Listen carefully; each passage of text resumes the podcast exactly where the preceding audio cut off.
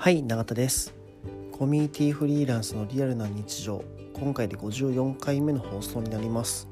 この放送はコミュニティフリーランスとして活動している私永田の日々の話やコミュニティに関するお話をする番組です。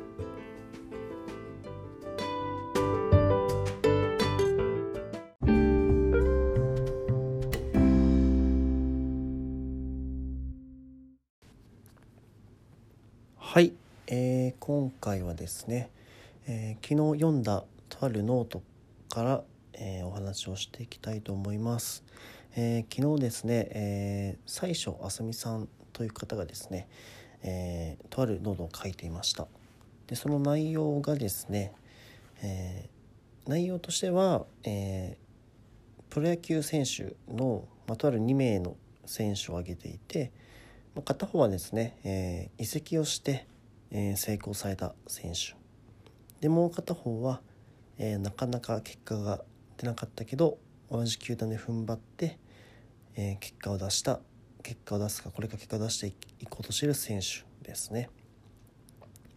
でこのようが伝えたかったことは、まあ、こういう選択を大事な選択を、え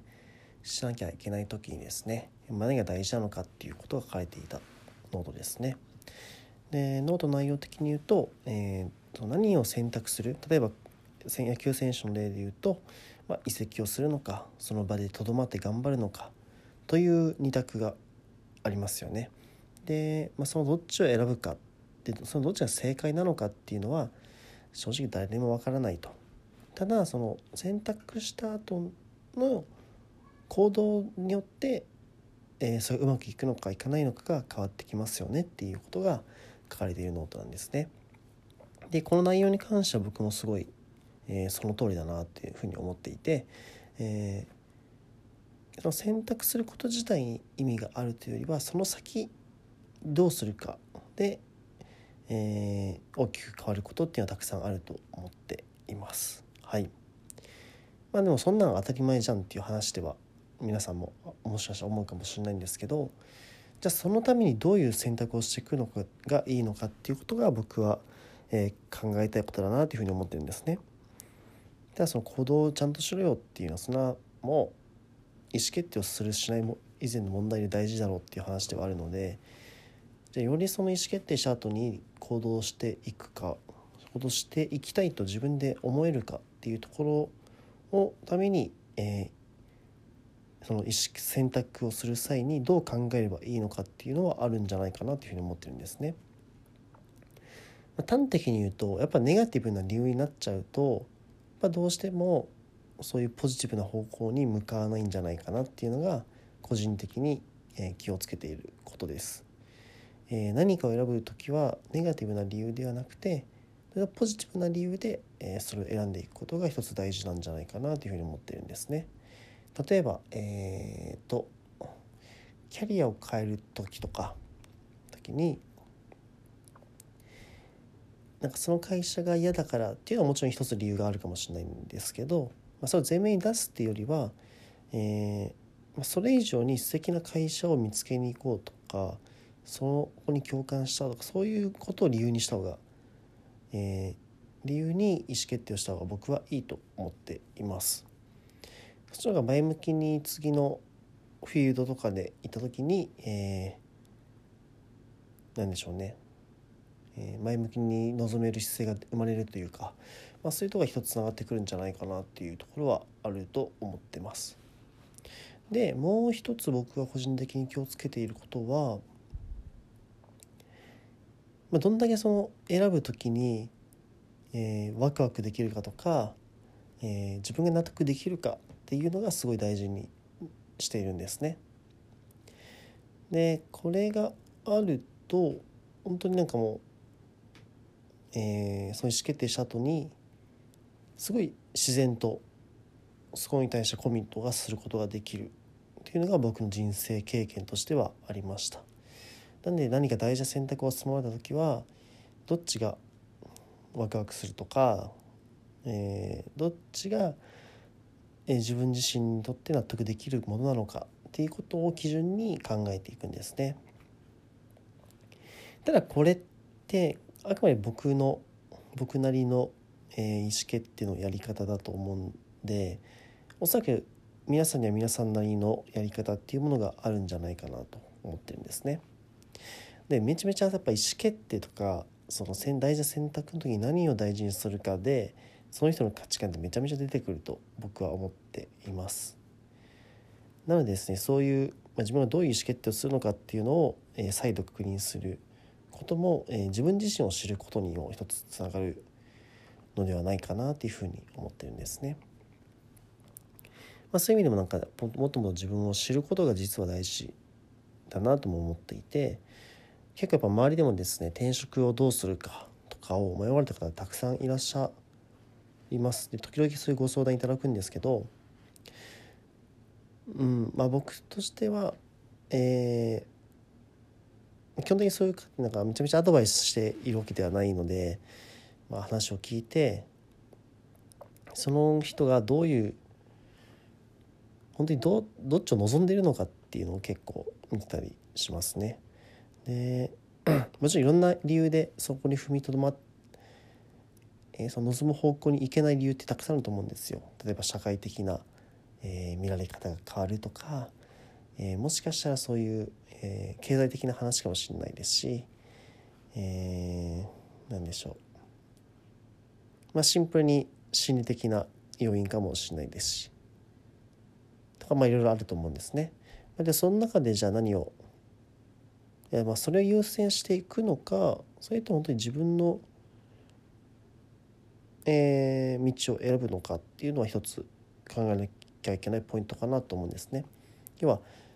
その選択をする時に何を原、えーと、理由にするのかってとこですね。要はその他者とか外の外部要因を理由ばっかりしちゃうとやっぱりサボってしまうというか何でしょうねうん人のせいにしちゃうとかがあるからまずさっき自分の選択を自分で握って自分でコントロールしていくためにもやっぱしっかり内部的な要因で、えー、考えていくってことは一つポイントだと思っております。はい、ただ意外とみ、えー、その悩んでる人を見てて思うのがその悩んでる人ほどそこの怖さって意外とないよってことは伝えて伝えていきたいとは思うんですね。でやっぱ分かんないから怖いことたくさんあると思います。僕も転職する一発目転職する時ってユニクロを半年で辞めてるんですけど、まあ、その時でめちゃめちゃ怖かったですね。その転職ってものがどんなものか分かんないし、えー、本当に半年辞めた人間が転職できるのかっていうことも分かんないしえー、いろんな怖さを持っていたんですけどなのでそういう心理的な状況分かっすごい共感はしますただ意外とそんなことはなかったっていうのが僕のえーと、やってみて思ったことですね。意外ともやっちゃえばあなんとかなるんだとかめちゃめちゃあるし、えー、もちろんそうんと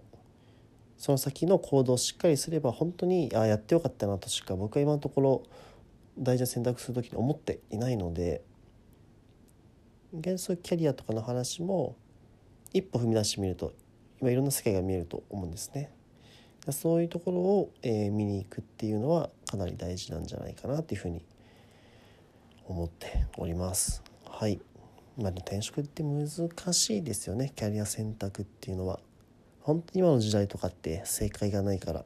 じゃあ自分がどう生きたいのかってことを考えないとこのキャリアすら選択できなくなっている時代だなというふうに思ってます。って考えてやっぱ何どう生きたいのかってことをまず自分で考えなきゃいけないかもしれないですね。うん。まあ、結婚が大事だったら結婚しやすい環境に行った方がいいしそうじゃなくて仕事一本でこう成し遂げたいっていう人がいるんだったらそういうとこに行った方がいいしもっと地方でのんびり暮らしたいと人がいれば、まあ、それに伴った仕事を考えなきゃいけないしもっと自由に働きたいよって方がいてあ自由に自分のその日の気分でいろんな経験をしていきたいっていう人があれば、ま、そういう例えばリモートワーク推奨の場所に行った方がいいだろうしとかとか、まあ、いろいろあるわけですよね。やっぱだから人生と仕事の関係性はめちゃめちゃ考えた方が僕はいいと思ってて多くの人はなんか仕事の中に自分の人生プライベートの時間があると思ってるんですけどそうじゃなくて僕らはあくまで大きい自分の人生という枠があってその中にちっちゃい丸として仕事があるよっていう考え方が僕は結構適切なんじゃないかなというふうに思ってるんですね。あくまで自分の人生ありきで仕事を考えていくっていうことを、えー、今回お勧めしたい考え方かなというふうに思っております。はい逆だったらねめちゃめちゃ辛いですよね仕事のその環境とかによって合わせないと自分の人生は決められないってことですからね、まあ、そうじゃなくて しっかり自分の人生こうしていきたいああなったらいいなとか、まあ、そういったものってやっぱみんな誰かしらあると思うので、まあ、それをありきな上でしっかり仕事っていうものに向き合ってみるっていうのが、えー、ちょうどいいバランス関係なんじゃないかなというふうに思っております。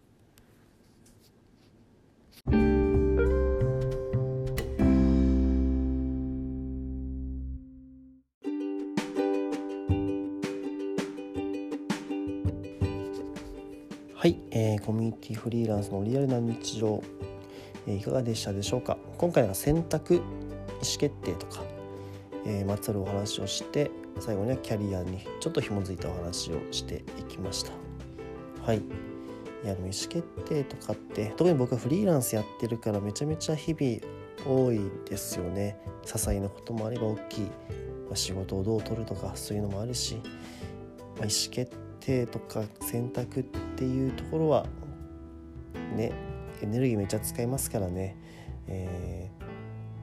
ー、大変だなと思う一方ででも意思決定をした分だけ人は成長できるような気も僕はしているから、